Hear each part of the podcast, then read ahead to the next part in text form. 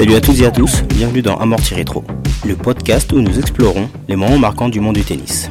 C'est un plaisir de pouvoir enregistrer ce premier épisode qui, espérons-le, sera le premier d'une longue série. Également, c'est un honneur d'enregistrer ces épisodes avec mon grand ami Guillaume, avec lequel nous avons tant débattu depuis notre temps d'enfance. Dans cet épisode inaugural, nous allons échanger sur un sujet qui me tient particulièrement à cœur, l'année 2022, qui aura été à mes yeux la plus grande année de ces trois dernières décennies. Premier amorti, le retour de Nadal. Commençons par le retour époustouflant de Rafael Nadal, qui malgré une blessure au pied persistante fin d'année 2021, remportera l'Open d'Australie l'année suivante, établissant un nouveau record de 21 titres du Grand Chelem. Cette victoire lui confère le privilège rare d'avoir remporté chaque Grand Chelem deux fois avec Novak Djokovic. Petit résumé avant de rentrer dans le vif du sujet. Au milieu de l'année 2021, Nadal jouera un gros combat contre Djokovic en demi-finale de Roland Garros où il perdra. À cette période de l'année, sa dégénérescence au pied, qui porte le nom du syndrome Müller-West, va refaire surface, ce qui va le contraindre à faire une longue pause après Roland Garros.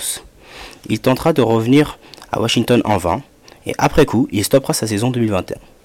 Quelques semaines plus tard, sur les réseaux sociaux, on verra Nadal en béquille. 2022 est arrivé, Nadal gagne le 250 de Melbourne, on le rappelle aussi, son grand rival Djokovic est expulsé de l'Australie à cause de son statut de non vacciné.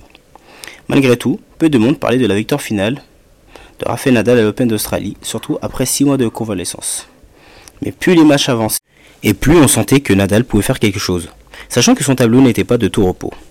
Mais ce qui a rendu fou tout son parcours du combattant, c'est sa finale, la manière dont il a remonté son handicap de 2-7 à 0 avec 3 balles de break contre lui, au troisième set, face au mur d'Enim Medvedev, qui ce jour-là ne donnait absolument rien. Quand il a fait sa remontée, là on s'est dit qu'on se souvient que ce gars, il n'a jamais rien lâché durant sa carrière. Il a rappelé à tous pourquoi son surnom c'est le taureau de Manacor.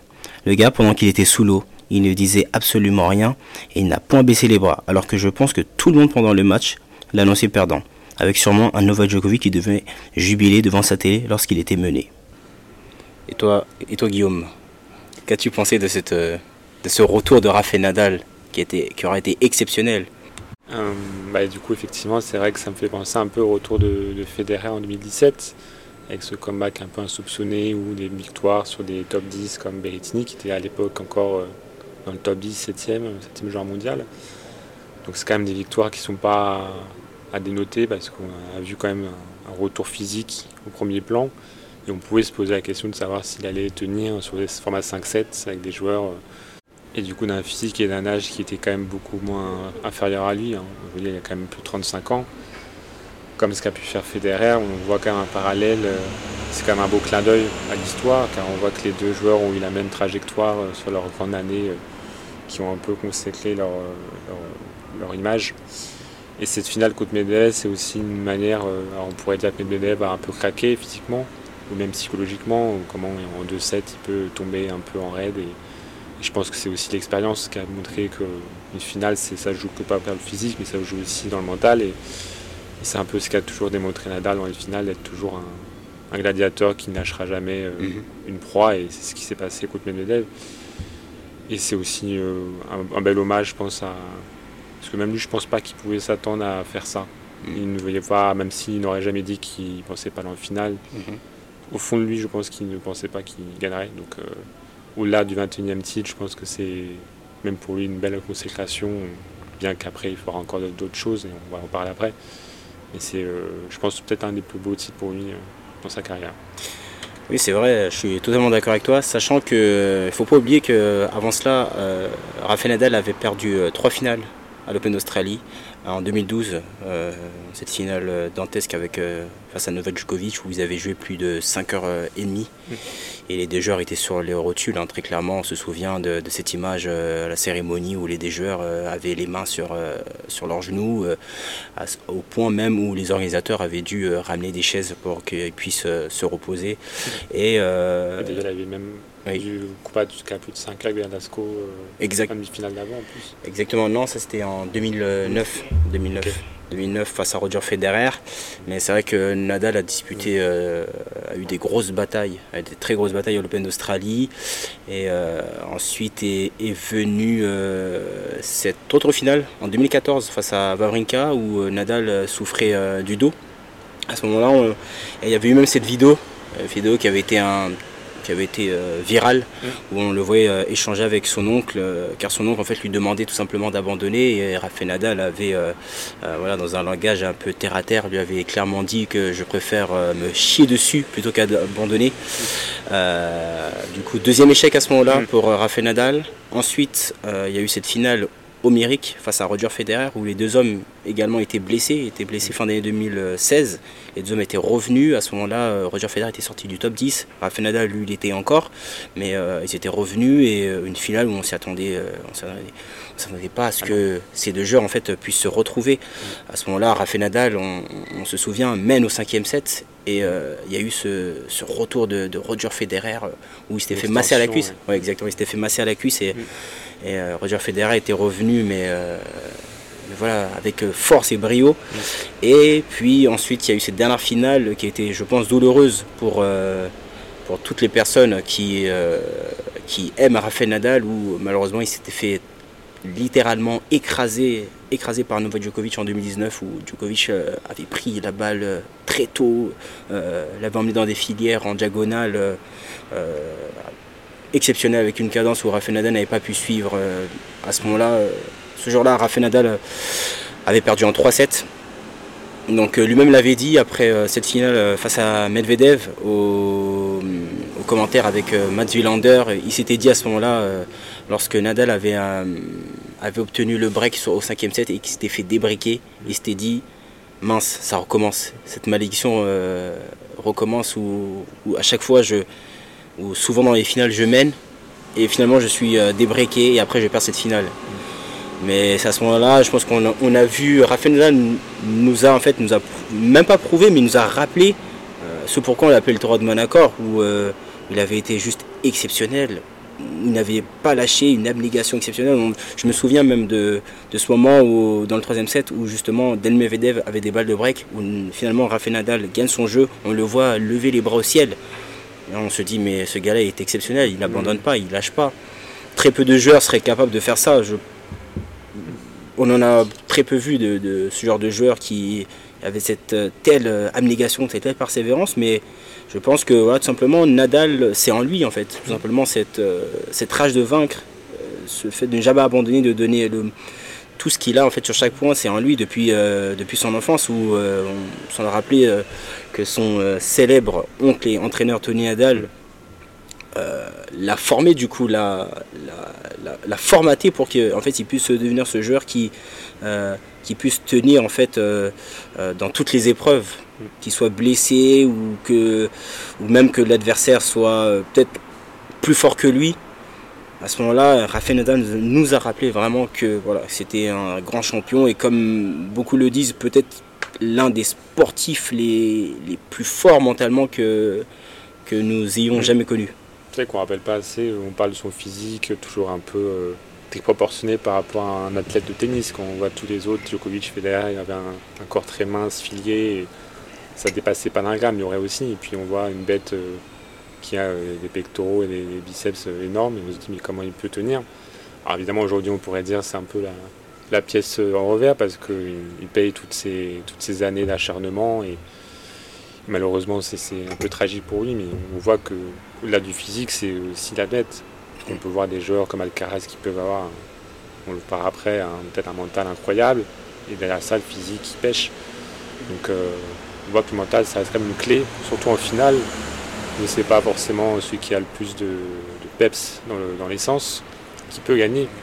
Que ce soit Matavica contre Djokovic qui pouvait être un peu, euh, alors qu'il a gagné en finale, où c'était encore on pouvait sentir des, crampes ou on sentait une façon de plus subir le physique que Djokovic, parce qu'on sent que Djokovic tient la douleur et la chaleur, alors que peut-être que Wawrinka est quelque chose de beaucoup plus dur dans l'aspect physique esthétique, il avait cette rage de vouloir montrer que, après on parle d'un autre sujet, mais de montrer que mentalement il pouvait être aussi fort que l'idole de la Suisse qui était Federer.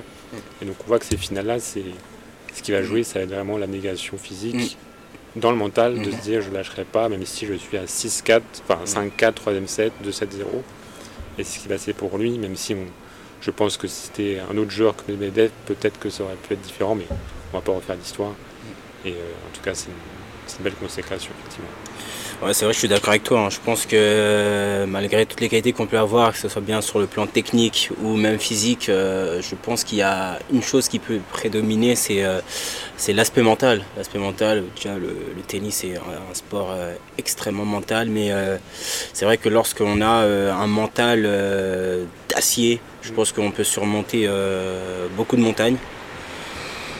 Mais euh, voilà, je, on, Mm. peut, on peut que tirer notre chapeau à, à ce qu'a fait Rafael Nadal. Mm. Pour ensuite, euh, on le rappelle, euh, enchaîner quand même une, bonne série de victoires. Où après, bon, il a été stoppé en finale euh, par Tyler Fritz à- à- dans le désert de la- en Californie. Ouais.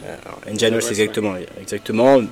Bon voilà. Là, qui était souvent un peu blessé. Exactement. Que on sait que aussi Rafael Nadal a souffert à ce moment-là de à ce moment-là d'une fracture de stress au niveau de la côte qui va euh, euh, malheureusement l'éloigner encore un tout petit peu euh, des cours où il, fera son retour à Master 1000 de Madrid.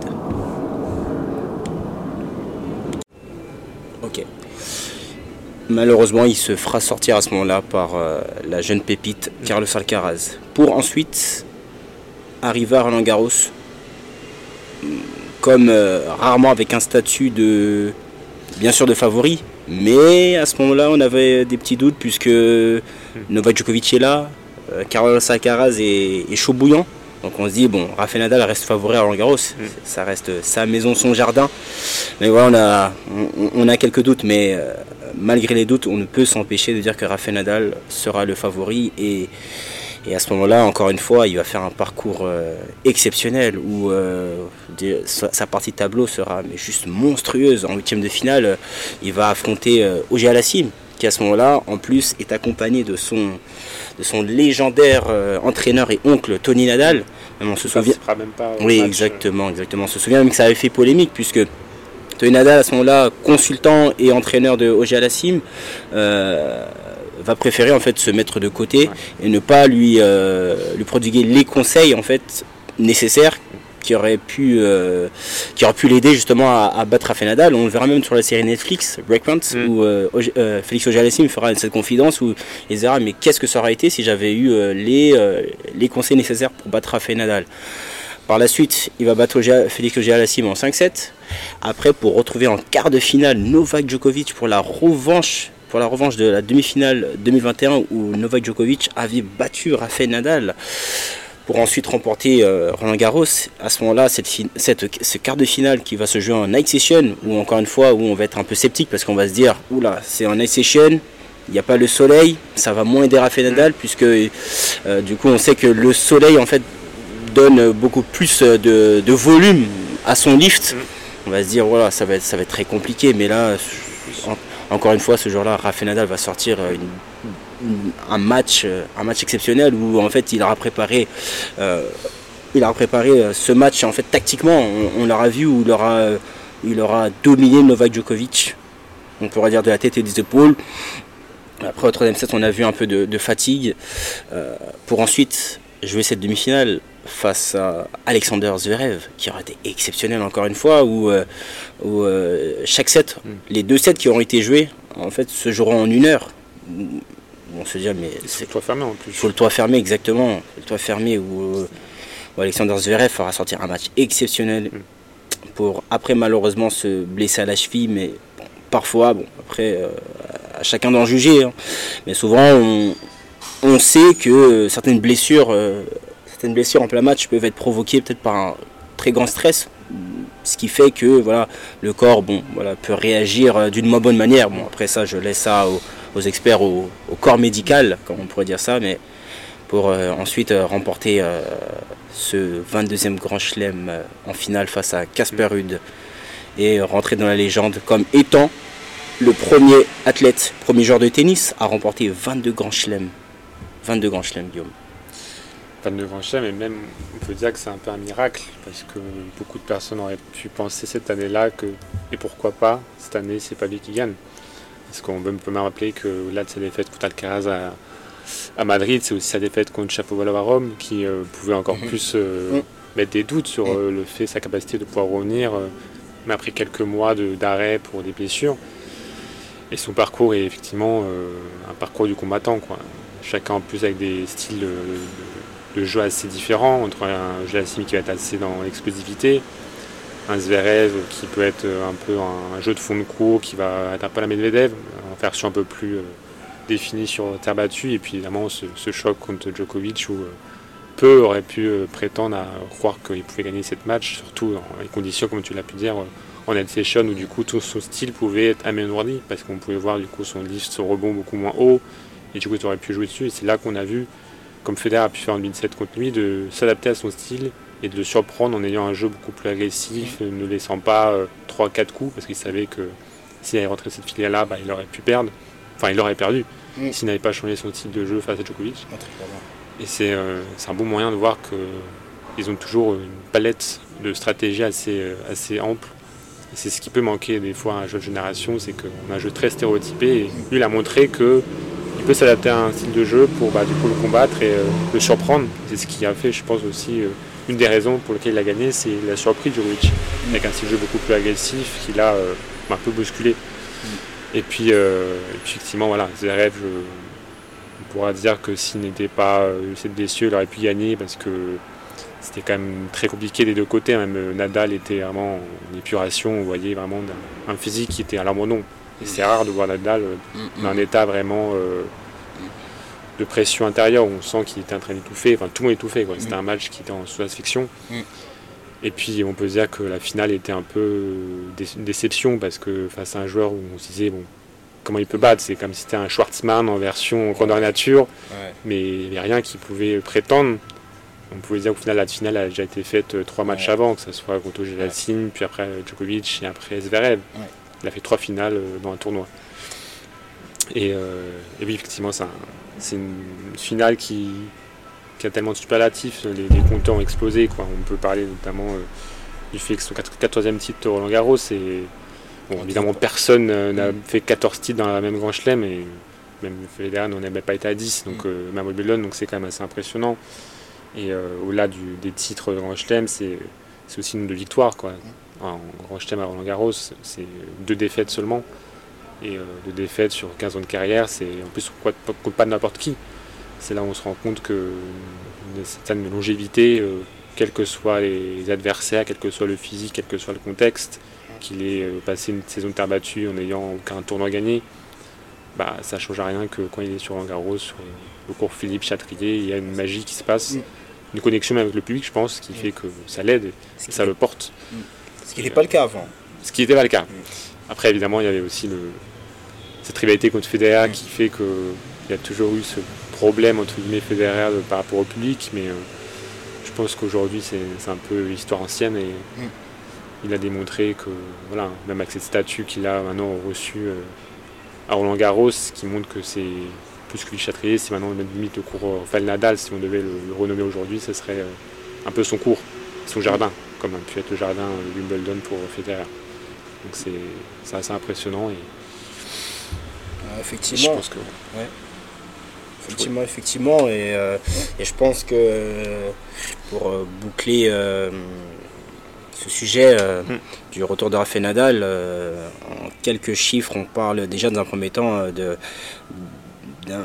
d'une 59e affrontement, 59e affrontement avec, euh, avec son grand rival, avec son grand rival Novak Djokovic. C'est la plus grosse rivalité, je crois, de l'histoire européenne. Oui, oui, oui, euh, c'est c'est les joueurs qui ont le plus qui ont le plus d'affrontements quand même. Euh, ensuite, on parle d'un 14e titre en 14 finales. On parle aussi également d'une 107e victoire à Roland Garros sur 110 matchs disputés. C'est juste exceptionnel les chiffres de Rafael Nadal. Exceptionnel. Et pour conclure, on le rappellera euh, avec euh, une grande importance que Nadal était à ce moment-là, euh, après Roland Garros, en course en fait pour pouvoir réaliser le Grand Chelem mm que même Novak Djokovic n'a pas réussi à, faire. Hein. Même Federer. Ouais, même Federer, effectivement. On, se souvient de cette année 2021 où Novak Djokovic avait remporté les trois premiers levées du Grand Chelem et en finale, il avait totalement craqué en fait face au, face au poids de l'histoire de pouvoir remporter mm. les, quatre Grands Chelems. Et Rafael Nadal, du coup, à ce moment-là, était encore en, lice pour mm. pouvoir. Euh, pour pouvoir en fait remporter ces quatre levées du Grand Chelem. Même si on avait un peu plus de doutes, parce qu'on sait très bien que le physique de Rafael Nadal, voilà, n'est pas fiable à 100% par rapport à Novak Djokovic, même si aucun, même si le physique d'aucun athlète ne peut être fiable à 100%, mais on sait qu'avec Rafael Nadal, on peut être un peu plus sceptique. Et malheureusement, à Wimbledon, à Wimbledon euh, dans cette demi-finale à Taylor Fritz, encore une fois, euh, son physique malheureusement nous a donné raison où en fait Rafael Nadal à ce moment-là euh, souffrait d'une douleur abdominale où il ne pouvait plus servir avec en pleine possession de ses moyens. Et avec cette image où son père vraiment d'une manière assez virulente lui dit lui fait très, clairement comprendre d'abandonner. Mm. mais Rafael Nadal comme d'habitude ne veut jamais abandonner. Donc il va remporter euh, pardon, ce quart de finale plutôt face à Taylor Fritz pour ensuite malheureusement déclarer forfait face à Nick Kyrgios en demi-finale, mm. Laissant la voie euh, à l'Australien, à l'OSI, euh, la possibilité de rejoindre Novak Djokovic en finale. Après coup, Rafael Nadal voilà, sera en convalescence, fera son retour à l'US Open. À ce moment-là, encore une fois, on se dit cette US Open sera avec avec beaucoup d'intérêt puisque, encore une fois, Novak Djokovic à ce moment-là n'est pas autorisé à rentrer sur le territoire euh, américain de par euh, son statut euh, de non Malheureusement, selon ce qu'on a pu comprendre, Rafael Nadal était encore touché, touché au, niveau de ses abdominaux et malheureusement il va perdre ce huitième de finale face à, à Frances Tiafo. Il faudra aussi quand même relever euh, que Francis Tiafo aura fait euh, un très grand match malgré, euh, malgré la blessure de, de Rafael Nadal. Après, tout plus grand que Francis Tiafo, oui, je pense que si Nadal était à la hauteur de, son physique, il aurait, je pense, dû passer. Mais c'est vrai que comme contre, Fritz, effectivement. c'est oui, bien sûr, bien sûr. Oui, on l'a vu. Et puis après, des, ce n'est pas, ce n'est pas des bruits de couloir, hein, mais euh, très clairement, Rafael Nadal avouera quelques temps après qu'il était toujours blessé. Euh, Même sous infiltration. Exactement, sous infiltration. Il va jouer la Lever Cup, mm. la Lever Cup euh, avec toujours ses petites douleurs abdominales et malheureusement, il finira cette année malheureusement pas de la plus belle des manières, hein, où il se fera sortir en poule, en poule de tournoi des maîtres. même avant cela, Bercy, il a non, il va pas abandonner, mais il va perdre contre Tommy Paul avec euh, des douleurs. Euh, il disait qu'il avait, qu'il ressentait des douleurs abdominales, mais aussi euh, qui, des, des, douleurs au niveau, au niveau gastrique. Mhm. Ce qui fera que malheureusement la fin d'année de Rafael Nadal sera gâchée et on va même voir un Rafael Nadal à la dérive ou très clairement ou très clairement il va nous rappeler euh, ses plus euh, mauvaises euh, passes mm. années sur la surface indoor ou un peu à, l'instar de ces années 2007 2006 ou 2005 voire même il était très facilement débordé agressé acculé euh, sans possibilité de pouvoir réagir face à des adversaires agressifs, sachant qu'aujourd'hui, euh, on peut le voir, hein, de plus en plus de joueurs prennent la balle très tôt, sont de plus en plus agressifs, et là, voilà, on voit un Rafael Nadal un peu plus lent sur ses déplacements, il a du mal à être rapide, il tient moins la cadence, et euh, malheureusement, cette fin d'année 2022 va pas très bien se finir pour Rafael Nadal. C'est le. Bah, après, ça a toujours été un peu. La fin d'année, ça n'a jamais été son, son momentum. Mm. Merci, ça n'a jamais été son, son tournoi, il n'a jamais gagné. Euh, master, bon, ça a toujours été compliqué aussi parce que tout ce qui est en indoor, ça ne va pas refléter son niveau de jeu et son style de jeu qui va du coup va être amoindri sur ces surfaces qui sont beaucoup plus lentes à Brésil et du coup les rebonds sont beaucoup moins longs. Donc on sait qu'il donne tellement de tout dans la surface de terre battue durant le mois de mars à, juin limite, hein, parce que ça parce que ça juin, que je pense que cette dépense d'énergie, il va le payer à un moment donné. Il tient à l'US Open sur certaines années et puis mhm. on sait que la tournée sur Asie asiatique ça a toujours été aussi un, point faible à lui. Le tournoi de Shanghai, le Master de Shanghai, et puis tout ce qui peut suivre après, c'est un peu un moment où il n'est pas à son meilleur niveau. Et même s'il a des défaites qui sont, voilà, on pourrait dire pour certains dignes face à un Tommy Paul ou un Francis Tiafo, qui sont quand même des joueurs qui sont dans le top 20 et ils sont quand même très solides. Mm. On se rend compte que bah, malheureusement pour lui, c'est euh, le physique, s'il ne tient pas là-dessus, bah, tout son jeu en fait est basé dessus. Mm. Même s'il a un mental d'acier, on a toujours vu que c'est le, physique qui va faire en sorte d'épuiser l'autre et pas lui-même s'épuiser. Mm. Et, voilà, je, pense que à un moment donné, je pense qu'aussi, on parler après, le, départ de Federer leur a beaucoup touché. Et je pense que ça aura aussi joué dans sa réflexion des matchs, prendre du recul aussi sur les défaites. C'est pour ça qu'il peut-être aussi inconsciemment, il se laisse aller quand il sent qu'il va perdre. Il va pas forcément se dire il faut que je m'arrache jusqu'à en perdre l'orteil. C'est aussi pour ça qu'il après va demander de se retirer sur cette année-là parce qu'il veut penser à ses enfants et au fait qu'il veut pouvoir jouer au tennis même quand il sera plus joueur professionnel. Et c'est un peu le risque lui, c'est qu'avec ses, infiltrations au pied euh, répétées et répétées au fil du temps, bah, c'est un risque pour lui, pour sa santé, pour peut-être même remarcher un jour parce que c'est aussi un problème pour lui. On sait qu'il joue avec des semelles orthopédiques euh, qui sont immenses et n'importe quel joueur joue avec ses semelles orthopédiques euh, se dit ah, mais comment il a fait pour jouer? Donc malgré ses défaites, je pense que ça n'entache pas cette saison parce que je pense que même lui, il n'aurait jamais pensé regagner l'Open Australie déjà. C'était un, exploit formidable. Et puis Roland Garros, même lui, tout bien qu'il a pu gagner 14 fois, il pouvait avoir ses doutes, sachant en plus ce tableau qu'il avait. Donc on peut quand même dire que c'est une année plus que excellente malgré ses, blessures. Deuxième amorti, l'avènement d'Alcaraz. La jeune pépite espagnole, tout droit venue de Murcie. Euh, ce prince, cet héritier. Euh, souvent j'aime bien dire que voilà, enfin pas, il n'y a pas que moi, hein, mais euh, personnellement dans le monde du tennis, on s'inquiétait en fait euh, de la suite, après, après le départ du Big 3. On se disait qu'est-ce que sera le tennis sans, ces trois monstres. Hein. mais je pense que au, fil du temps, au fil des années, au fil des décennies, on a pu se poser ces, mêmes questions, peut-être pour après, pour Pete Sampras, pour André Agassi. Mais euh, c'est vrai que là on se posait plus la question puisque quand même on parlait des trois gros, des trois gros monstres du, circuit qui ont, en fait, qui ont très, clairement euh, battu tous les records euh, quasiment possibles, mm. même qu'on pensait inégalables à ce moment-là. Et, et là arrive, arrive ce, jeune, ce jeune joueur, cette pépite espagnole. C'est limite un clin d'œil pour même les fans de Rafael Nadal qui se disent bah Nadal ne sera plus là, mais il a son, digne héritier. Et euh, cette année 2022, euh, Alcaraz, euh, à ce moment-là, même s'il était déjà, son nom était déjà connu, hein, mais là, je pense que cette année 2022, en fait, va, lui permettre, en fait, va le propulser mm. à la tête de la hiérarchie, où il va commencer son année avec deux Master 1000. Deux Master 1000, le premier à Miami, le deuxième à Madrid, où il va battre euh, coup sur coup Rafael Nadal en quart de finale et Novak Djokovic en demi-finale. Ce qui a été, euh, ce qui a été un, mm. comment dire, un, événement rare. un joueur l'avait fait. De battre le top 3, c'était euh, c'était à, l'époque des Master Series. À, à Madrid, c'était David Nalbandian, David Nalbandian qui avait battu euh, Djokovic, c'était pas même si c'était pas Djokovic euh, qu'on connaît aujourd'hui, qui avait battu Djokovic, qui avait battu Rafael Nadal et ainsi que Roger Federer. Mais euh, Carlos Alcaraz aurait été exceptionnel. il aurait été exceptionnel même si on l'attendait énormément à Roland Garros.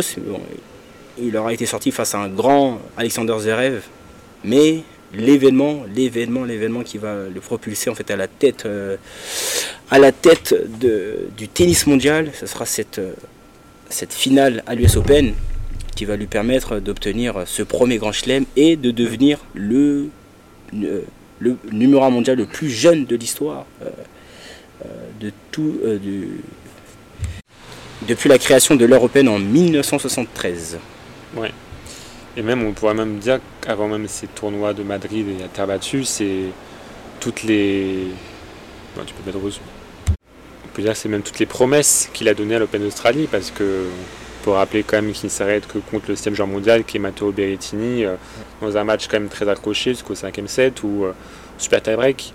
On a pu dire, mais attends, euh, contre le 7 joueur mondial, comment, comment il se tient? Et ben, il a montré la résistance et même il a pu même pratiquement le battre. Donc c'est quand même déjà un, bon exploit parce qu'on ne pouvait jamais s'attendre. Il arrive au début 2022, il est que 32e joueur mondial. Ok, il a avancé tellement vite, mais ce qui était déjà capable en Grand Chelem de tenir? Parce qu'on a toutes ces jeunes pépites qui sont là, qui avancent, mais souvent le Grand Chelem, c'est là que ça coince. On a pu voir avec le passé, avec la, génération de Titi Paz. Donc c'était déjà un parcours très encourageant et il a pu après être abattu, montrer toute son appétence avec l'ATP de Barcelone où il a déjà gagné ce, tournoi et puis Madrid où effectivement c'est une performance qui lui a valu d'être considéré un peu comme le, futur numéro mondial parce qu'il a montré ce qui n'avait pas été fait depuis des années, de battre coup sur coup Nadal et Djokovic sur terre battue bien que Madrid reste un tournoi euh, un peu à part, car on est sur un tournoi élevé, à haute altitude, où des joueurs comme Federer, qui n'était pas forcément le propriétaire à gagner, a pu gagner contre Nadal et Djokovic. Donc on peut se dire, ok, c'était un moindre mal, où il a pu avoir un, niveau qui ne reflète pas forcément la réalité à Roland et, pourtant, il a confirmé Roland Garros face à un, un excellent Zverev qui était un peu sur les nuages et en jouant un peu avec les lignes, on a pu voir, et malgré en jouant avec les lignes, il a quand même accroché. Donc on se rend compte que c'est quand même un joueur qui a, euh, dès le début janvier, montré toutes ses promesses, en tout cas sur les grands chelems, autant physique, mais surtout mental. Et c'était ça, je pense, où on voulait savoir s'il était déjà capable de le faire. Et je pense que là, euh, l'un des grands acteurs dans ce jeu-là, c'est évidemment son, entraîneur, Juan Ferrero, qui euh, est un peu comme lui un père, parce que certes son père, sa famille ne sont pas aussi présentes que Nadal dans, le circuit. Et c'est vraiment lui qui l'a pris un peu au berceau pour le façonner et quand on voit un peu la, trajet, comment a été fait Ferro en tant que joueur, on sent un peu des similitudes, que ce soit dans la niaque, on peut voir un peu un Ferro comme un Ferrer, si c'est euh, aussi que pu être Nadal, mais dans un sens beaucoup plus guerrier, mais limite encore plus. On sent qu'ils prennent du plaisir à jouer. On peut le voir dans ses manières de jouer, il est toujours dans le sourire, dans, dans l'interaction avec le public. Et c'est ce qui fait que là qui est gagné, c'est qu'il a aussi gagné l'amour du public. Et très vite. Ce qui est assez, assez étonnant pour son jeune âge par rapport à d'autres joueurs de son âge, tels que Sinner, ou même d'autres à l'époque de Medvedev, de Tsitsipas, de Tim. Ils n'ont pas réussi à avoir le même amour du public que lui, alors qu'ils avaient quand même des jeux aussi euh, flamboyants pour certains. Donc c'est là où on voit la magie d'Alcaraz, qui n'est pas que physique, tennistique, mais c'est aussi euh, dans le tennis pur. Il arrive à donner de la consécration, de l'espoir au jeune public de dire bah, ok, il y a une nouvelle euh, figure étoilée. Quoi. Carlos Alcaraz, un genre très charismatique hein, quand même pour son âge, 19 ans, euh, mm. déjà une icône, une superstar. Euh, euh, c'est vrai qu'il apporte cette nouveauté au tennis, cette fraîcheur où on le voit constamment sourire, prenant du plaisir avec une complicité mm. exceptionnelle avec Juan Carlos Ferrero. On se souvient cette dans cette année 2022 où il remporte le Master 1000 de Miami face à Casper Ruud. À ce moment-là, Juan Carlos Ferrero est endeuillé puisqu'il vient de perdre son père, mais Carlos Ferrero fera, fera ce sacrifice, l'effort de sacrifice, on, le voit comme, mm. comme, bon, comme bon. Voilà, chacun le voit, verra ce sacrifice comme, comme il lui semble bon, mais on le voit revenir juste pour cette finale et euh, ensuite euh, euh, Alcaraz qui ira au niveau de son clan pour euh, enlacer euh, Ferrero, oui, qui et, il, a dit, hein, ça, il leur a dit plusieurs fois que voilà, il le considère comme un grand frère, comme un père. Et puis c'est quand même important puisque Juan Ferrero, bah, c'est pas n'importe qui. Ça, il a quand même été numéro un mondial, il a quand même remporté Roland Garros. Mm. Donc voilà, il a quand même ce bagage, cette expérience. Et aussi, ce qu'il faut rappeler, c'est que Alcaraz est très bien entouré puisque en plus d'avoir Juan Carlos Ferrero, comme entraîneur, le deuxième entraîneur de, Juan Carlos, de Carlos Alcaraz pardon, est l'ancien entraîneur de Juan Carlos Ferro. Donc euh, on a l'impression même que c'est euh, quelque chose de générationnel, comme une famille, un grand-père, un père et un fils, euh, comme une, entreprise, comme voilà, c'est une legacy en fait, un, héritage exceptionnel. On voit que c'est un peu la clé du succès parce que mm. la longévité des entraîneurs qui sont dès le berceau à la consécration, que ce soit Djokovic avec Manan Bajda, qui mm. n'est pas peut-être le plus grand joueur de tous les temps, et ça n'a pas été le plus grand joueur de tous les temps, et pourtant il a su le concrétiser. Euh, évidemment, Murray aussi a eu ça de cette manière avec Lendl, même si c'était plus disparate et c'était après son ascension. On se rend compte que l'entraîneur a un impact significatif sur. Euh, on peut dire quand même que c'est important.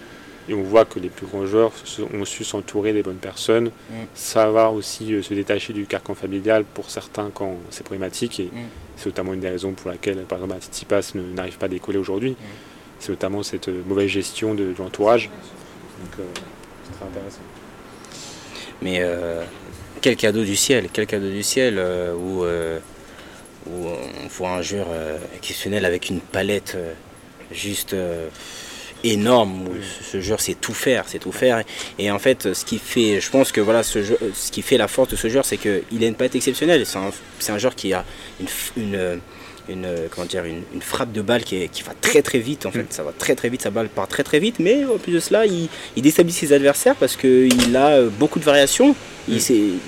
Il sait tout. euh, Il est imprévisible. exactement, il est imprévisible. Il, il peut faire des amortis, mettre de la variation, euh, choper, euh, faire des balles bombées, avoir un, un service kick extérieur euh, qui est exceptionnel, qui, Mm. qui dérange énormément de joueurs. Mm.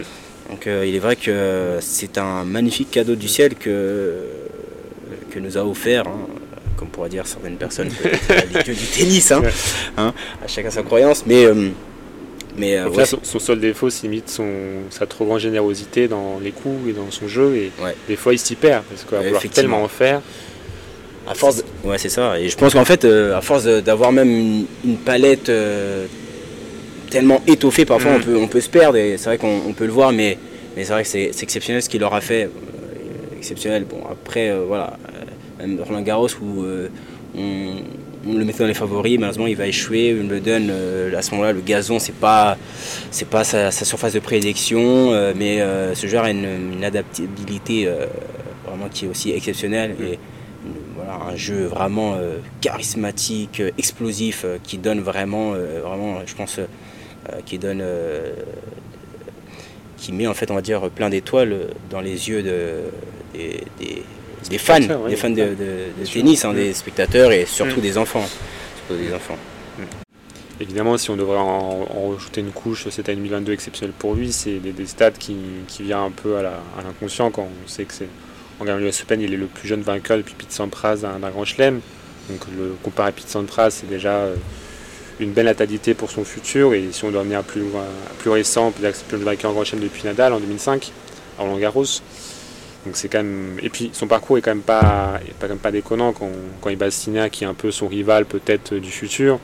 Tiafo qui avait battu du coup Nadal avant et puis euh, et puis Casper Ruud qui était un peu son un peu sa bête noire car il avait déjà battu aussi à Barcelone. On pouvait dire que ça pouvait être euh, assez facile, mais on se rend compte que derrière ça c'est comme des joueurs qui avaient un, jeu pour le pour résister physiquement.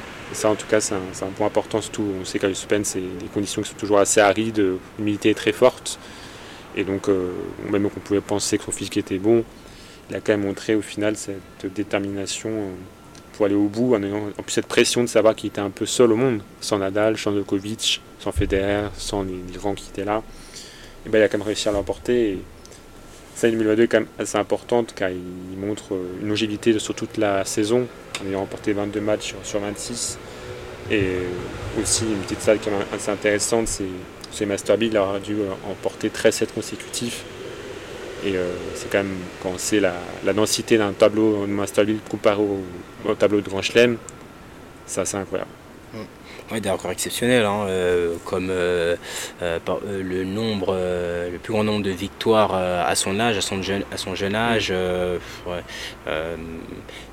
il marche un peu sur les traces de Rafael Nadal, qui a été quand même le joueur le plus, le Mm. plus précoce euh, de, sa génération, devant euh, Novak Djokovic, Roger Federer, où Nadal, euh, dans un premier temps aussi, aura gagné très tôt un, un Master 1000 et un Grand Chelem, ce qui n'a pas été le cas de Roger Federer et de Novak Djokovic, l'ont gagné un Mm. petit peu plus tard.